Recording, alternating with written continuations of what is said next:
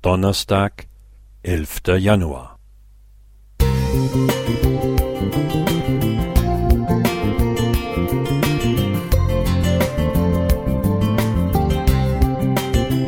Ein kleiner Lichtblick für den Tag.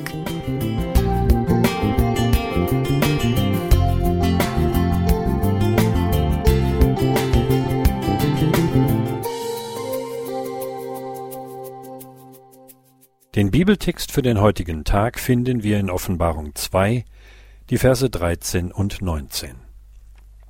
Ich weiß, wo du wohnst.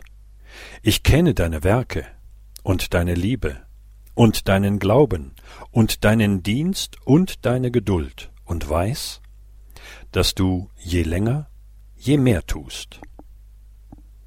Ich weiß, zwei Worte, die so sicher klingen, dabei aber bedrohen bloßstellen und tief verletzen können. Ich weiß Bescheid. Ich kenne dich. Wie Stiche dringen diese nackten Wahrheiten ins Herz anderer ein und bleiben darin mit spitzen Widerhaken hängen. Die Freude am Wissen um die Schwächen und Vergehen eines anderen Menschen vergifte nicht nur die Beziehung, sondern auch das eigene Leben.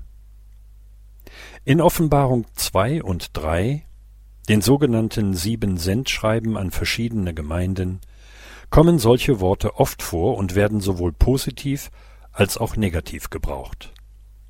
Doch wenn wir den Zusammenhang sehen, wird uns klar, dass Jesus nicht bloßstellen und anklagen will, sondern seelsorgerlich Tatsachen beim Namen nennt, um Rettung und Veränderung zum Guten zu bewirken. Wie anders wird heutzutage solches Wissen verwendet. Ganze Mediengruppen existieren und leben davon, ohne Rücksicht auf die Betroffenen.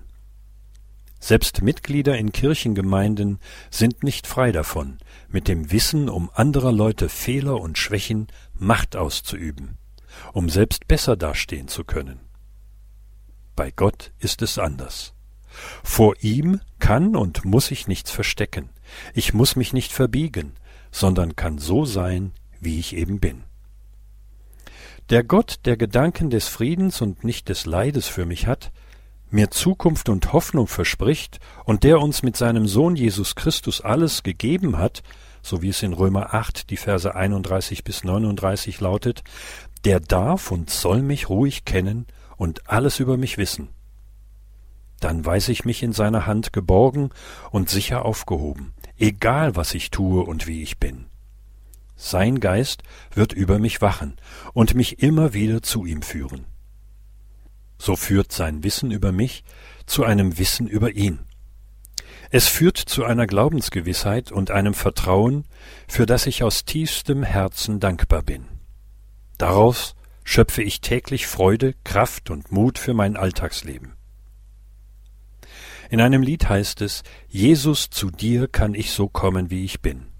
Du hast gesagt, dass jeder kommen darf. Ich muss dir nicht erst beweisen, dass ich besser werden kann.